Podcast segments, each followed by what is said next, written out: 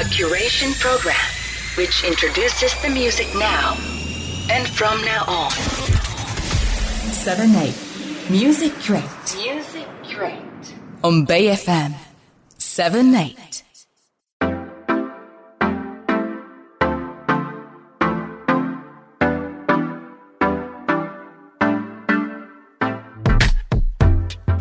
皆さんこんばんは。 origami PRODUCTIONS スタッフの佐野と申します。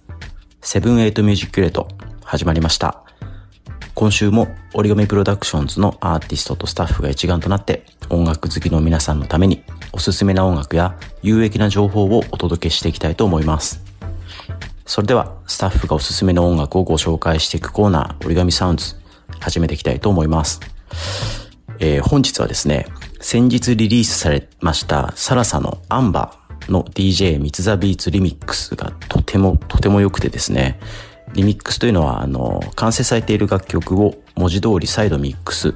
まあ編集をして新しい解釈で別バージョンを作るといいますか、再構築することなんですけれども、原曲も大好きなんですが、もはや別の曲と言ってもいいぐらい、サラサのアンバーリミックスがいい感じなので、ぜひ、まずは聴いていただきたいと思います。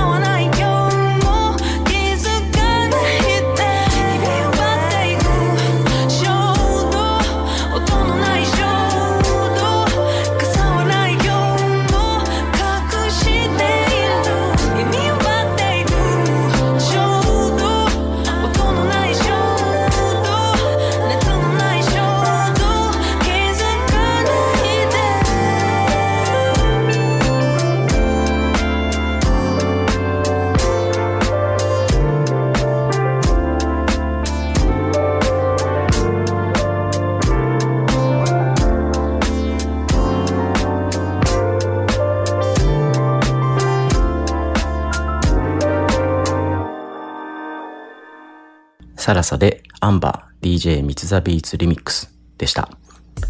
原曲が素晴らしいからこそではあると思うんですが、ピアノが印象的で、もはや別曲と言っても過言ではないですよね。原曲を再構築したのがリミックスですが、再構築ではなくカバー曲っていうのも僕は結構大好きで、今日は本当はいろんなカバー曲をもともとお送りしようと思っていたんですけれども、サラサのアンバーリミックスが良すぎてですね、最初にかけちゃったんですが、まあはい、ちょっと強引ですが、原曲もカバーも全部好きなこの曲を今日はたくさんお送りしていきたいと思います。ジョニー・ミッチェルで A Case of You めっちゃシンプルで印象的なメロディーですよね。超名曲です。この名曲をこんな形でカバーしている人がいます。聞いてください。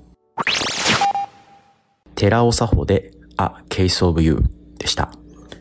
寺尾さんはエッセイストとしても活躍されている方で、A Case of You を寺尾さんが日本語に訳して歌うとこうなるのだなというね、えー、素敵なカバーでした。続いてはこちら。ジェームス・ブレイクで A Case of You でした。ご存知ジェームス・ブレイクによるカバーですね。イントロのピアノの時点でこう不思議とジェームス・ブレイクだってわかりますよね。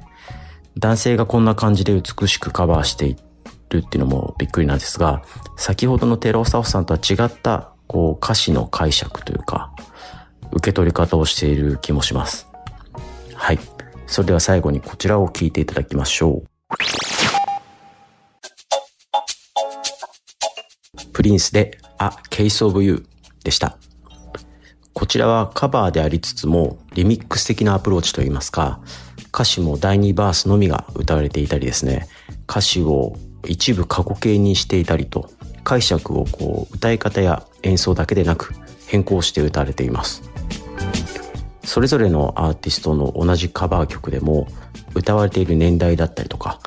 ライブの場合はそれぞれの公演によっていろんなアレンジのバージョンがあったりしますので、探してみるのも面白いかもしれません。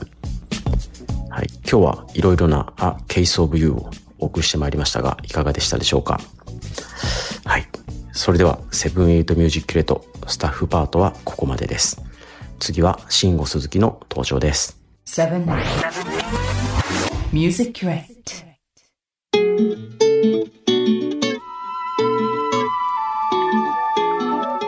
BayFM78 Music Grade 慎吾鈴木です。皆様いかがお過ごしでしょうか？いや、もう残暑ということでね、早いですね。この前夏が来たか。うわ、暑いなっていう話をしたかと思えばね、もうね、こんな季節ですよ。いやー、皆様、今年の夏どうだったですか？今まだね、残っているけれども、もう夏休みもね、学生の方々終わってですね、えー、もろもろ仕事している方も忙しくしていると思います。で、私は、まあ、ぼちぼちオーバルのですね、あの、ライブというのがあったりして、まあ、高原に行ったりですね、シティに行ったり、いろいろやってますよ。うん。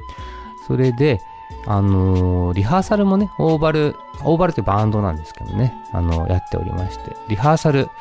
で、この前話題になったのが、音楽は常にこう、新しくいなきゃダメなのかみたいなところがあって、確かにね、その話でまあ盛り上がってみんなで話した結果ですね、もう必ずしも、その、常に新しい何かでなくてもいいんじゃないかな、みたいなことをね、あのー、話してたんですよね。で、これ、振り返ってみるとですね、昔からこう音楽は、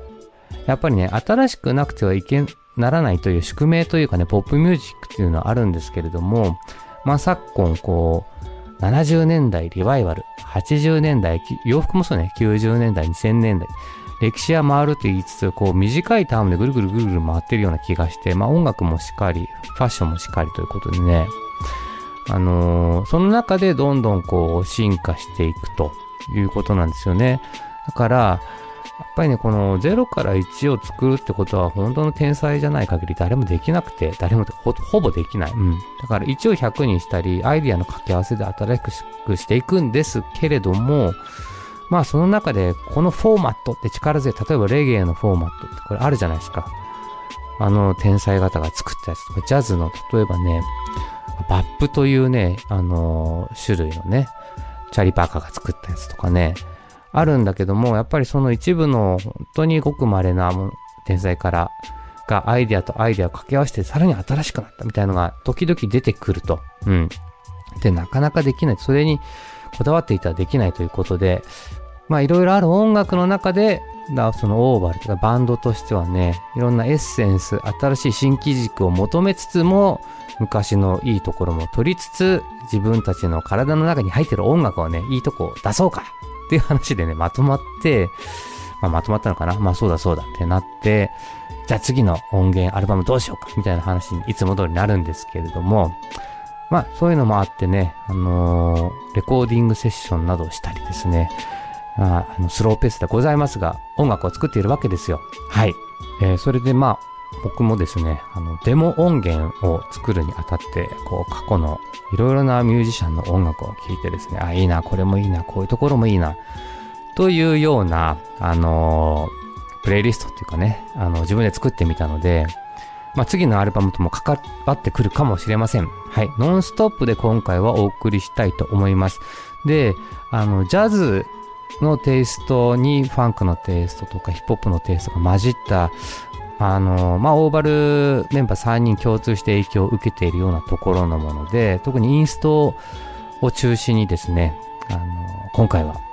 ちょっとボーカルもあるかな、選んでみましたので、あの、あ、オーバル、新しくアルバム作るにあたってこういうのを聴いてるんだな、みたいなくらいに、えー感じてもらえればと思います。